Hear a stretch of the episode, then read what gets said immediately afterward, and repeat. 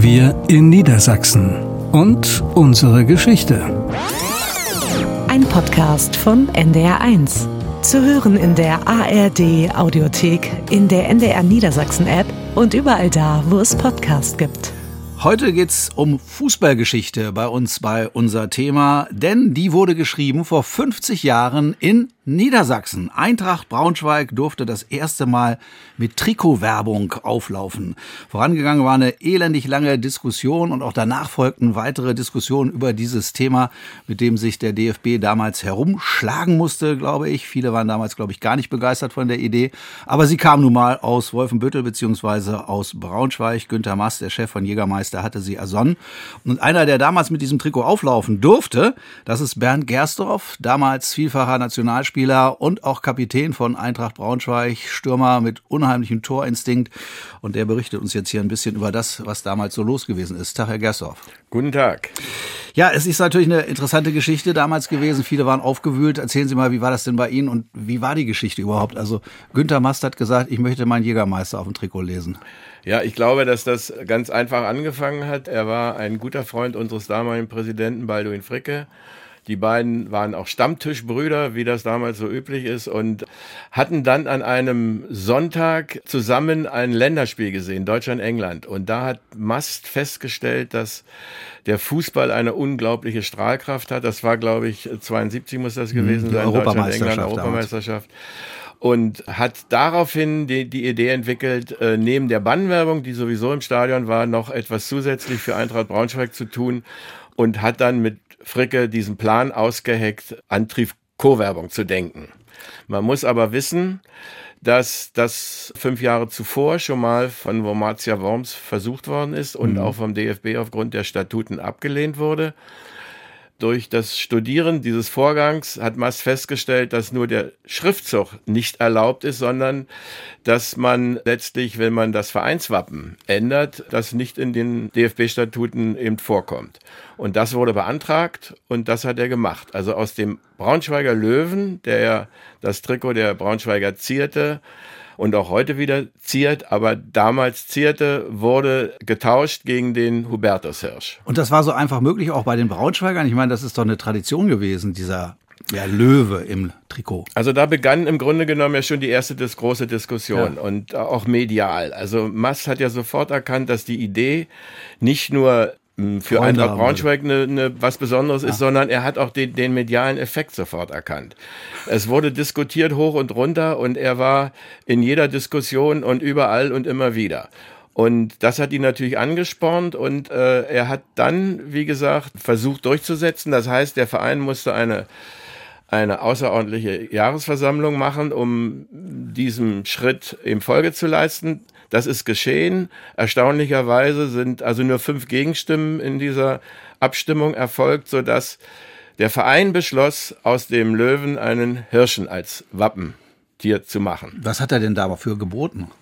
Ja, das weiß das man nicht ich, so genau. Ja, ich glaube, also genau weiß ich es nicht, aber ich ich habe es ist die Zahl 100.000 D-Mark steht die im Raum, wenn man sagen wir mal das in die heutige Zeit transferiert, dann wirkt das unendlich lächerlich. Nur es war eben damals die, die Summe, die er dem Verein zur Verfügung stellen wollte, das ist später wohl auf 300, 400.000 Euro äh, D-Mark erhöht worden. Ja, eine interessante Geschichte bis hierhin mit Bernd Gersdorf, aber wir haben auch noch mal in unseren Archiven geforscht und haben Originalzitate von Günter Mast gefunden über all das, was damals passiert ist. Ja, ist ganz einfach. Waren ethische Gründe. Man hat gesagt, der Sport, das ist also in unserer Gesellschaft äh, ein hohes Gut, was ganz äh, fern ist von irgendwelchen Geld. Und das war ja ein absoluter Quatsch. In Paragraph 1 der Satzung von Eintracht Braunschweig war das verankert. Da brauchten wir nur eine Satzungsänderung durchzuführen. Slöwe raus, Hirsch rein. Wie haben Sie denn als Spieler oder Ihre Mitspieler darauf reagiert? Na, wir haben das genauso äh, wahrgenommen wie jeder andere, der äh, letztlich sich mit diesem Thema auseinandergesetzt hat. Also uns hat äh, weder gestört noch gefreut noch noch sonst irgendwas, sondern wir äh, sind mit dem Gedanken mitgegangen, dass dem Verein geholfen wird. Und war das denn so, dass er mit Ihnen als Spieler auch darüber gesprochen hat, oder war das eine reine Geschichte, die auf oberer Ebene abgelaufen Na, ist? Nein, in dieser Phase ist das letztlich in Wolfenbüttel passiert, in seinem, in seinem Büro. Und er hat dann mit dem DFB-Schriftverkehr, äh, der ja auch heute noch offen liegt, hin und her geschickt. Und wir als Spieler sind dann logischerweise später vor verendete Tatsachen gestellt worden, also mitdiskutiert hat da keiner. Gab es denn irgendwie Gespräche unter den Spielern in den anderen Bundesliga-Vereinen, dass die mal mit ihnen telefoniert haben oder während eines Spiels sogar gesagt haben, so, was hast du denn da auf dem Trikot? Also wir sind ja jetzt schon wieder bei später, als es dann passiert ist. Also Ja. es sind ja noch einige Hürden äh, dazwischen, sage ich mal. Naja, aber mit dem Logo sind sie doch relativ früh aufgelaufen. Ja, mit nicht? dem Jogo sind wir früh aufgetaucht, aber man muss dazu sagen, da gab es noch eine niedliche Geschichte. Der erste Versuch sollte 73 im Januar sein, in einem Spiel gegen Kickers Offenbach. Die Trikots waren beim, lagen beim DFB vor mit diesem, mit diesem Hirschen. Und es gab dann ein Veto des DFBs, weil das Logo nicht den Maßen entsprach. Es war wohl äh, 17 Zentimeter Durchmesser, 14 waren erlaubt. Also wurde angedroht, wenn ihr mit den Trikots auflauft, äh, wird Punktabzug kommen. Dann wurden logischerweise die alten Trikots wieder rausgeholt und wir haben mit denen gespielt. Dann wurde das geändert auf 14 Zentimeter Durchmesser und dann am 24.03.73 gegen Schalke 04 war dann der große Moment und es gab da einen Schiedsrichter, den auch viele noch kennen aus der Zeit, Walter Eschweiler, Ja. Ein lustiger Kerl aus dem, äh, aus, aus dem Westen und der hat dann mit einem Lineal nachgemessen, Nachgemessen. ob das auch 14 Meter, der hat da auch eine 14 kleine Show Zentimeter, noch ja. draus gemacht. Man hat mir ein Schneidermaß besorgt und unter Berücksichtigung aller Fakten habe ich das in rheinischer Form nachgemessen, nach dem Motto sitzt, passt, wackelt und hat Luft. Und siehe da, der Hirsch war wirklich nicht größer. Walter Eschweiler, die rheinische Frohnatur, hier auch wieder mit dem Augenzwinkern auf dem Platz unterwegs. Alles das war ja auch im Kalkül von Mast. Also Mast hat ja verstanden, diese mediale Aufmerksamkeit und dieses, dieser Streit mit dem DFB und er hat äh, da Spaß dran gefunden, weil er wusste, der Marke Jägermeister und dem Bekanntheitsgrad Jägermeister kann das alles nur gut tun, was da in Deutschland diskutiert wurde. Haben Sie denn damals auch hin und wieder mal einen Jägermeister getrunken? Nach dem Spiel oder vor dem Spiel schätze ich mal eher nicht. In der Formspiel weniger, also nach dem Spiel mit Sicherheit. Ja, Gab es aber auch kostenlos dann wahrscheinlich. ja die gab's, die, die, die standen dann da. Ja. Ja, aber Sie sagen, er hat das irgendwann mal während einer Fußball-Europameisterschaft 72 ersonnen. War der denn eigentlich Fußballfan vorher? Überhaupt nicht. Also er war alles andere als Fußball, wie jeder vielleicht weiß, der sich mit dieser Geschichte befasst hat. Er ist ja passionierter Jäger gewesen und hat ja auch eine Jagd gehabt und äh, hatte mit Fußball überhaupt nichts am Hut, was auch die ganzen Jahre später immer wieder auftauchte. Aber er hat sich letztlich dafür begeistern können, hat verstanden, dass die breite Öffentlichkeit Fußball mag und als Marketingstratege hat er den Gedanken gehabt, dass je mehr Widerspruch auch in verschiedenen Dingen drinsteckt, desto größer ist natürlich die Diskussion. Und deshalb ähm, hat er das natürlich forciert und hat sich über alles gefreut, was da in Deutschland diskutiert wurde. Auch in der Tagesschau war es Thema, wurde es thematisiert. Also er war in aller Munde und hat eben Spaß gehabt, auch gegen den DFB sich durchzusetzen. Können Sie sich denn noch dran erinnern, wie die Diskussion damals in Deutschland gelaufen ist? War das eher für dieses Projekt oder eher dagegen? Also, also ich glaube, es war weder dafür noch dagegen, sondern man erkannte, die Vereine erkannten natürlich, dass hier eine Tür geöffnet werden kann, die die natürlich weitere Geldeinnahmen generieren könnte. Und man hat äh, letztlich das interessiert beobachtet. Als es dann später passiert ist und auch genehmigt und durch war, ist er in die Sporthistorie eingegangen oder in die Fußball-Bundesliga-Historie. Also jeder Verein ist ihm damals dankbar gewesen. Ich erinnere mich noch an Uli Hoeneß und auch an auch an, an Paul Breitner, die ihn ja über Klee gelobt haben, dass er letztlich diese Idee hatte und sie auch gegen den DFB durchsetzte. Paul Breitner ist ja später selber noch bei Braunschweig Ja, gewesen. ne? der ist dann 77 nach Braunschweig gekommen. Das war der zweite Coup, den er dann draufsetzte. Das war auch wieder letztlich Jägermeister in aller Munde, ja.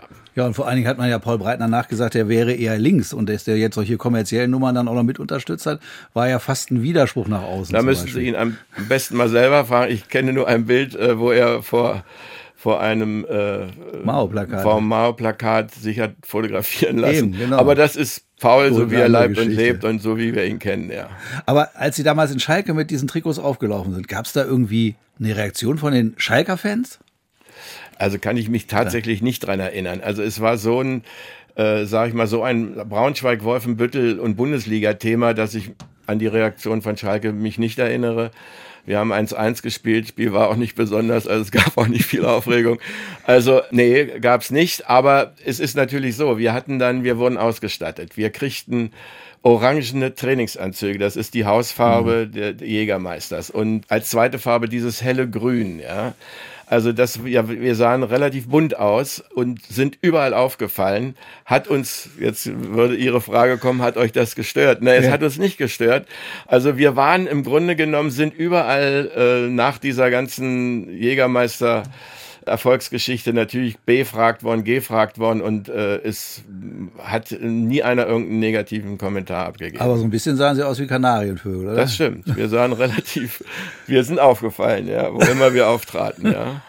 Nun war es ja aber so, dass Sie danach auch noch abgestiegen sind in dieser Saison, ja. in der Sie das erste Mal mit dem Logo aufgelaufen sind, ja. mit dem Hirschen als Logo. Waren Sie als Mannschaft so verunsichert dadurch, dass Sie gesagt haben, oh Gott, jetzt kriegen wir nein, den nicht mehr ins Tor? Nee, nee, das hatte damit tatsächlich äh, wenig zu tun. Also das hatte sportlich, hatte das keine Auswirkung. Aber die Bundesliga war damals relativ viel durcheinander, weil auch der Bundesliga-Skandal damals in diesen zwei Jahren da grassierte. Eintracht Braunschweig war indirekt betroffen. Also wir, da ist nichts bestochen worden, sondern wir haben irgendwo Geld angenommen für einen Sieg von Dritten und was wir damals glaubten, dass das nicht verkehrt wäre, das ist aber später logischerweise auch verboten worden. Also der Bundesliga-Skandal brachte im Grunde genommen den Fußball auch in ein Tief. Das, also das war allgemein so und in diesem Wirrwarr sind wir dann abgestiegen. Hm. Und äh, können Sie sich dann noch daran erinnern, wie dann so die Reaktion war in, in Braunschweig vielleicht auch umzu, dass die doch gesagt haben, na, das hat wahrscheinlich mit dieser Diskussion rund um diese Logo-Veränderung zu tun? Nee, nee das, war, das, war das, das, war, das war nicht der Fall.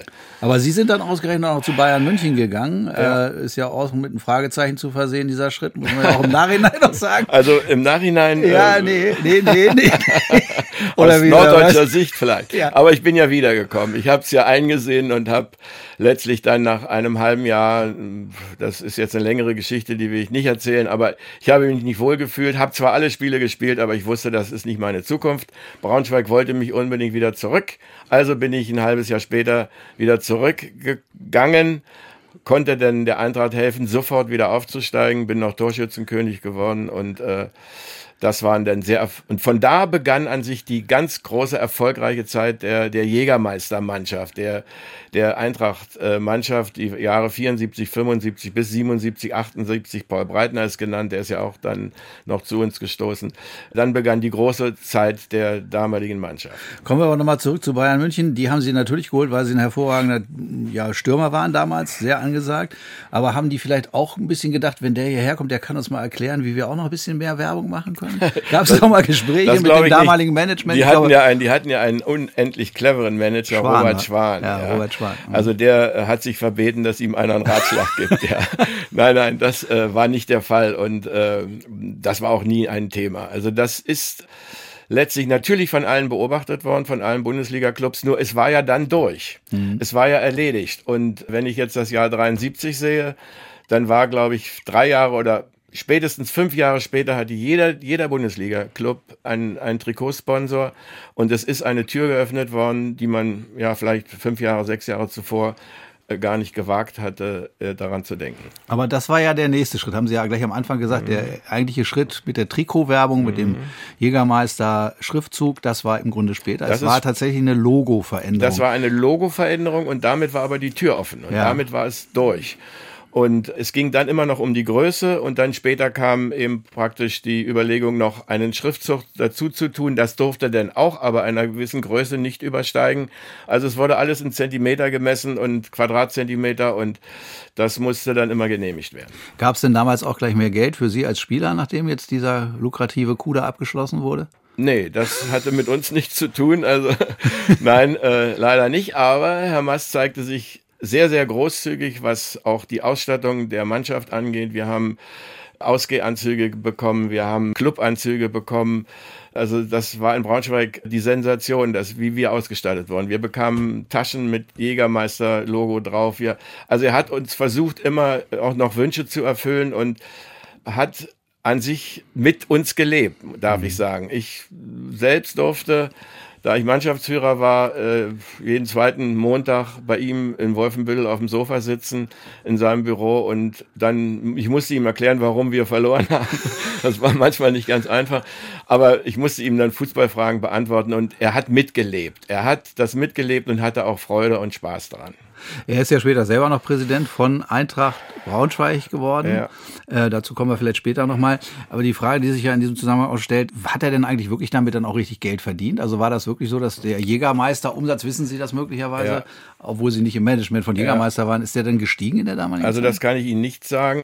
Ich glaube auch nicht, dass es darüber offizielle Zahlen gibt. Aber Fakt ist, dass Jägermeister letztlich ein so mediales Superthema war im Sport, dass letztlich der Bekanntheitsgrad sich ja automatisch erhöhen musste. Und er ist auch jemand, der aus Marketing visionären Gedanken immer gesagt hat, was nutzt mir eine bequeme, einfache Werbung? Sie muss auch irgendwo kontrovers sein. Sie muss irgendetwas haben, was wo letztlich die breite Öffentlichkeit drüber diskutiert. Und da hatte er das ja gefunden. Er hatte den Streit mit dem DFB und das ist ja ein, ein her- herrliches Thema in Deutschland. Also diese mediale Kraft, die dahinter steckte, die hat er sofort erkannt und hat auch dann sehr viel Spaß dran gefunden.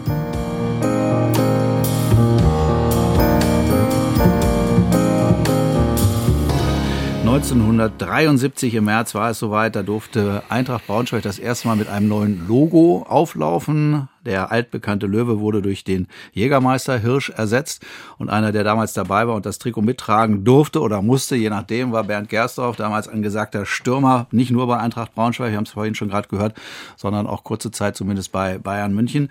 Und er hat ein bisschen geschildert, warum das Ganze entstanden ist, nämlich weil Günter Mass, der Chef von Jägermeister, dachte, ja, mit, mit so einer provokanten Aktion kann ich eine ganze Menge Öffentlichkeit herstellen, kann ich Menge, eine Menge Anzeigen mir möglicherweise sparen, weil genug Leute über mich berichten werden. Nun haben Sie gerade gesagt, dass mit dem Logo und das ist im Verein zumindest nur mit fünf Gegenstimmen durchgegangen, die ganze Geschichte. Ja, bei einer außerordentlichen Hauptversammlung. Aber haben nicht die Braunschweiger, die ja durchaus als kritisch gelten, äh, gerade im Fußballbereich als kritisch gelten, im Ver- Verhältnis zu 96 zum Beispiel, haben die nicht damals gesagt, sag mal, spinnen? Also im Nachhinein finde ich das auch kurios, dass das so ohne große Gegenwehr durchgegangen ist. Also es ist aber so gewesen und es ist dann, glaube ich, gut vorbereitet gewesen. Also auch durch den Verein, auch durch den Präsidenten und eben auch äh, geschuldet der finanziellen Notlage des Clubs. Auch das muss man ja berücksichtigen. Also man hat schon gesehen, dass dem Verein dann Gutes getan wird in Form von, von Geld und deswegen ist das meiner Meinung nach auch ein Grund gewesen, warum das so ohne große Gegenwehr durchgegangen ist. Also es kam zu einem richtigen Zeitpunkt oder zu einem strategisch Ja, genau, richtigen Zeitpunkt. genau, ja. Konnte dem Verein helfen. Sie sind dann weggegangen zu Bayern München, haben wir gerade schon drüber gesprochen, aber nach einer Halbserie schon Mhm. Ja. wieder zurückgekommen, nach der, Genau. äh, Ja, das der ist Vorrunde eine längere, ja, zurückgekommen. eine längere Geschichte. Ja, Ich hab- erzählen Sie mal. Ich habe Was war denn bei Bayern? Ja, das war also alles perfekt. Ich habe also auch jedes Spiel gespielt, habe die Europacup-Spiele gespielt, habe die Punktspiele alle durchgemacht. Aber ich merkte, dass ich letztlich dann nicht, mich nicht wohlfühlte. Und zwar musste ich immer links außen spielen, weil die großen Positionen, Gerd Müller, Reitner, Hoeneß. Roth, Franz, die waren alle besetzt. Also ich musste, musste eine Position spielen, die mir nicht so, so lag. Das ist das eine gewesen. Und das zweite war, dass ich dann letztlich in einem Spiel in Kaiserslautern, das ist übrigens ein legendäres Spiel, hat Bayern München 4-1 geführt. Ich durfte sogar zwei Tore schießen in dem Spiel. Und dann haben wir 7-4 verloren. Ach das ja, ist, das ist in die Geschichte, ja. Bundesliga-Geschichte eingegangen. Und ich bin vom Platz gestellt worden, noch Ach. kurz vor Schluss. Also bei 4-4 vom Platz Frust? kann Frust gewesen sein. und bin dann, bin dann äh, für fünf Wochen gesperrt worden. Und in dieser Zeit hat man dann äh, Conny Torstensen, das ist ein Schwede gewesen, gegen die wir bei Ad Wiederberg, gegen den wir gespielt hatten, der ein gutes Spiel, sehr gut das Spiel gemacht hat, den hat man geholt und damit war meine Position auch besetzt. Und da habe ich mir gesagt, bevor du nun hier die fünf Wochen Sperre absitzt und dann auf der Bank sitzt, das ist nichts. Und ich wusste, dass das nicht meine, mein, meine Zukunft ist. Fühlte mich nicht wohl. Und Herr Fricke und der Verein buhlte, dass ich wieder zurückkomme und das habe ich dann getan. Aber in dann- der Regionalliga. in der Regionalliga. Es gab ja keine, keine zweite zweite Liga? Bundesliga. Es gab ja das die zweite Klasse drunter gewesen. Und ich habe dann in 19 Spielen noch 35 Tore gemacht und bin Torschützenkönig noch geworden. Woran lachen das? Waren sie wirklich so gut oder die anderen so schlecht? Die anderen so schlecht.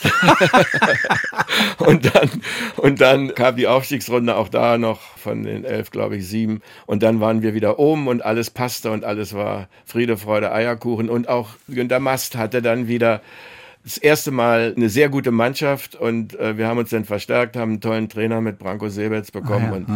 wir hatten dann vier, fünf fantastische Jahre mit Eintracht und haben oben immer mitgespielt. Und das war die Zeit, in der sie dann immer am Sonntag nach einer seltenen Niederlage, aber dann mal beim äh, Günther, bei Günter Mast sitzen mussten und Montags immer. Montags. Sonntags, Sonntag. Montag. Ja, Ach, Sonntag war montags- Auslaufen. Ja, Sonntag, genau. War Sauna und Auslaufen, genau. Ja, und die Frage ist aber, jetzt kam ja noch die Geschichte mit diesem äh, Schriftzug. ja.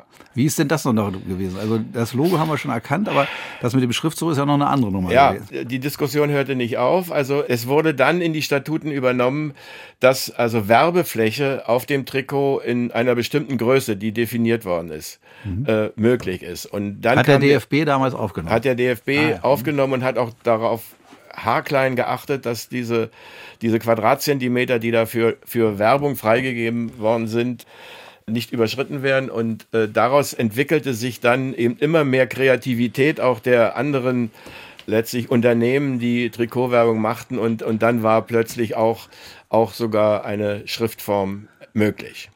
Und dann sind sie mit Jägermeister Schriftzug aufgelaufen. Ja, aber mit, mit dem Hirschen-Logo logischerweise drüber. Was dann wieder kleiner wurde, weil die, Quadratme die Quadratzentimeterzahl ja gleich sein muss. Gleich dann los, okay.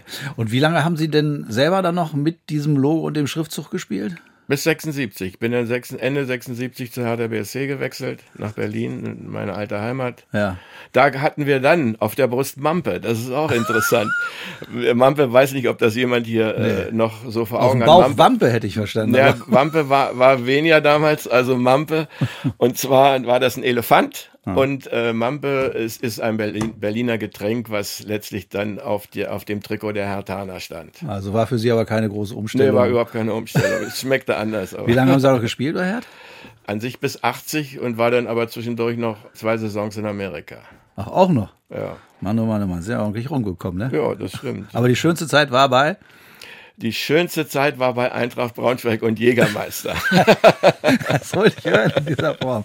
Wie ging das denn weiter mit Günter Mast? Der hat ja dann später sich dem Fußball doch ein bisschen mehr noch zugewendet und ist ja Also er hat viele Freude Jahre dran gefunden. später auch noch äh, Präsident geworden. Ja, ja gut, er hatte Freude dran gefunden und hat auch alles mit, mit vollem Herzen gemacht. Also nicht nur, dass diese geschäftliche Seite funktionierte und stimmte und er, er hatte Spaß daran und er hat das ja mit sehr viel Engagement begleitet. Hat uns auch zum Aufstieg, haben wir alle, eine Goldmünze bekommen. Also es, er hat sich auch sehr großzügig auch den Spielern gegenüber gezeigt. Natürlich mit heutigen Zeiten und heutigen Geldeinnahmen der Profis nicht zu vergleichen. Aber es war eine wunderbare Zeit und er hat sich äh, eben für den Verein sehr eingesetzt, ist dann sehr viel enger noch mit, mit dem Vorstand dann immer wieder im Gespräch gewesen, um zu überlegen, was kann man noch machen, wie, wie kann man weiterhelfen, etc. Dann ist der Balduin Fricke, das war der damalige Präsident 73, der ist dann verstorben und es wurde dann ein Nachfolger gesucht und dann hat er sich bereit erklärt, das zu machen. Das genaue Jahr kenne ich nicht. Ich weiß nur, dass er 15 Jahre später, nach 73, nämlich dann also 88, 88, hm. Einen weiteren Schlag gegen den DFB ausholte und versuchte. Und zwar äh, war seine Idee, um eine Fortsetzung dieser Jägermeister-Geschichte zu machen, den Verein in SV Jägermeister Braunschweig umzubenennen. ja. Genau. Und die DFB-Statuten gaben das nicht her. Er hat das nicht eingesehen, ist vor das ordentliche, vor ordentliche Gerichte gezogen mit Revision und allen Pipapo und äh, ist dann beim, äh, beim Bundesgerichtshof, hat er in der letzten Instanz das Recht bekommen, es zu tun.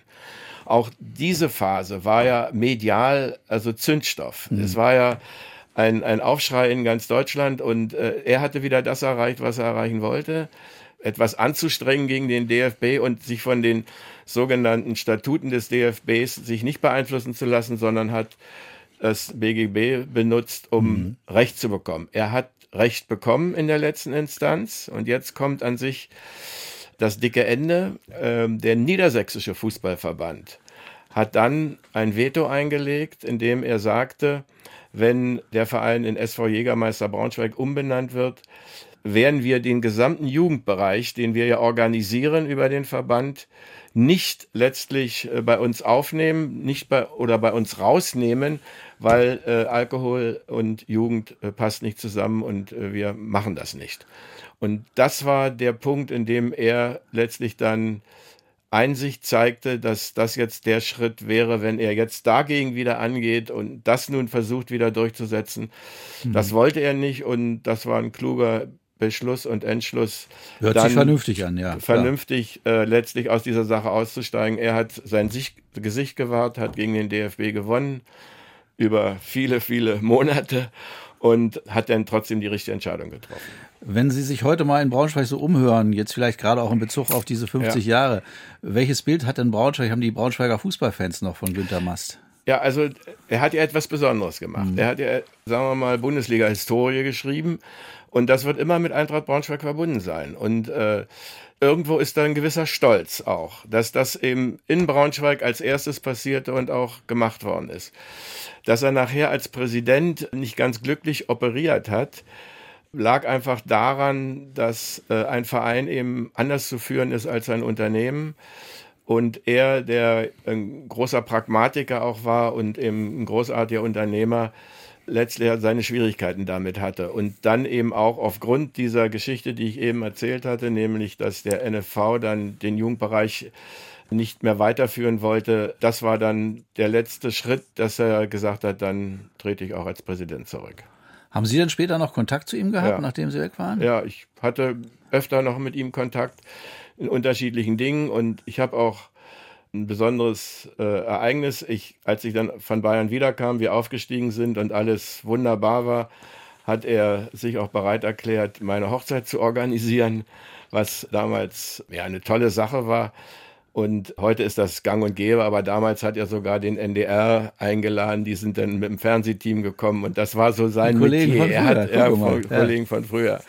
Und das war eine tolle Geschichte und da hat er viel Spaß dran gehabt und die ganze Eintracht-Familie war dann zusammen und das war, das fand er gut. Er hat Ihnen ja auch äh, so Werbesprüche noch äh, ja. gewidmet und Ihnen, ja. Ihrer Frau auch, ja. ne? Ja, ja, wir sind, äh, ja genau, also als kleinen als Ausgleich, weil die Braunschweiger logischerweise nicht das zahlen konnten, was die Bayern damals in der Lage waren zu zahlen, habe ich dann diese Werbung, ich trinke Jägermeister, weil die hat man mit mir gemacht und meine Frau ist auch mit nach Düsseldorf gefahren Zur und sind da fotografiert mhm. worden und haben das, dann ist das da durch die Zeitung gelaufen. Wenn Sie so zurückblicken auf diese 50 Jahre Trikotwerbung, Sie mhm. haben es ja nun von Anfang an miterlebt. Mhm. Was wäre denn aus dem deutschen Fußball geworden, aus Ihrer Sicht, wenn es das damals nicht gegeben hätte oder wenn es diesen Vorreiter mhm. nicht gegeben hätte? Kann ich nicht sagen. Ich, äh, ich weiß auch nicht, wie es international damals um Trikotwerbung stand. Also das weiß ich nicht. Es wäre bestimmt irgendwann jemand drauf gekommen.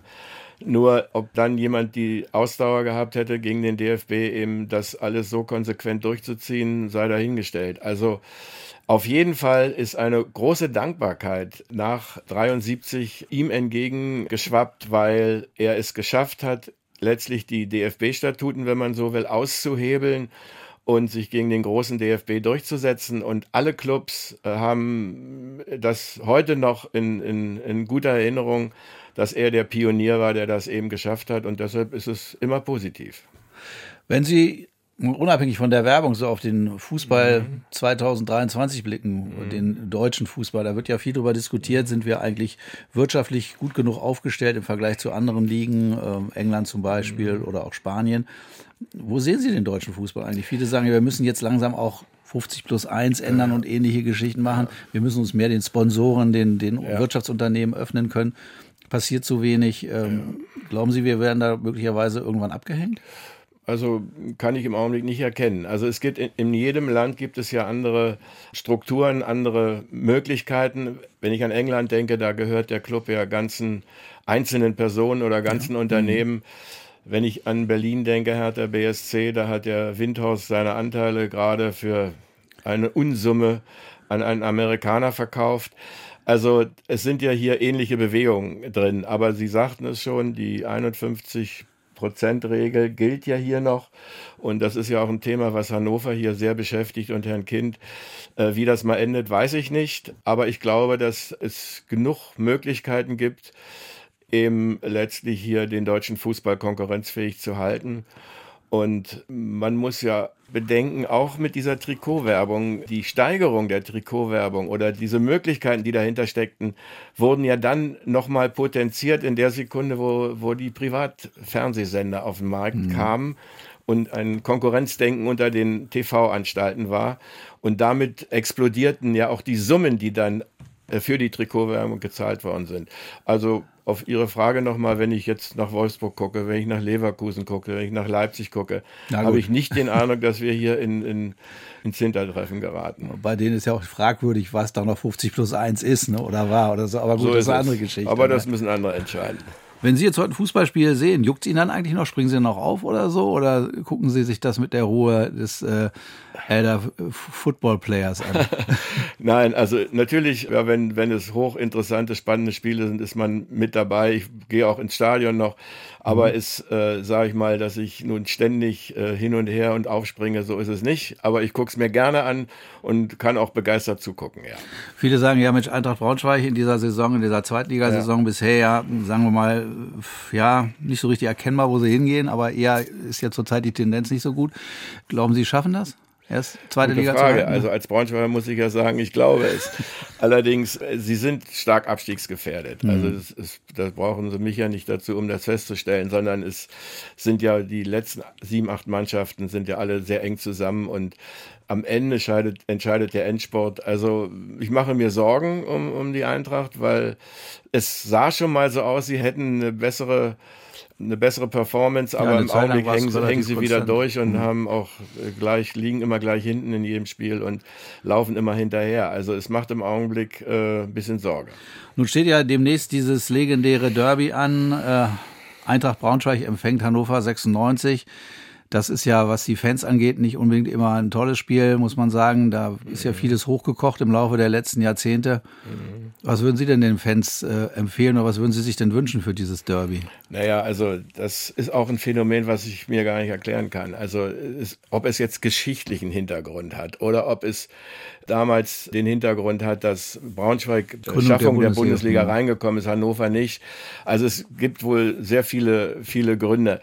Keiner weiß genau. Also ich kann das gar nicht nachvollziehen. Ich verstehe das gar nicht. Dass es immer, sagen wir mal, Lokalpatriotismus gibt und dass es auch Rivalitäten hier in Niedersachsen geben kann, das ist ja gesund. Also, aber was die Fans machen, ist nicht gesund. Und das ist einfach an sich zu verurteilen. Also das kann nicht sein, dass, dass da ganze Gegenden terrorisiert werden und äh, schon am Spieltag selbst da hunderte von Polizisten am Bahnhof stehen müssen, um die Zuschauer abzuholen, dass da nichts passiert. Also für mich ein Unding. Ich würde einfach bitten, sich auf den Sport zu konzentrieren, aber das haben andere auch schon getan.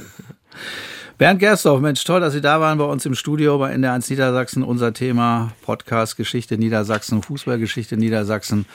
Alles Liebe für Sie. Äh, darf ich noch mal kurz fragen, wie alt Sie sind? Also wenn Sie damals in der Bundesliga Anfang der 70er gespielt haben, dann müssten Sie jetzt über 70 sein, 76, sehen, aber, 76, sehen aber nicht so aus. 76. Also Fußball hält jung, weitermachen.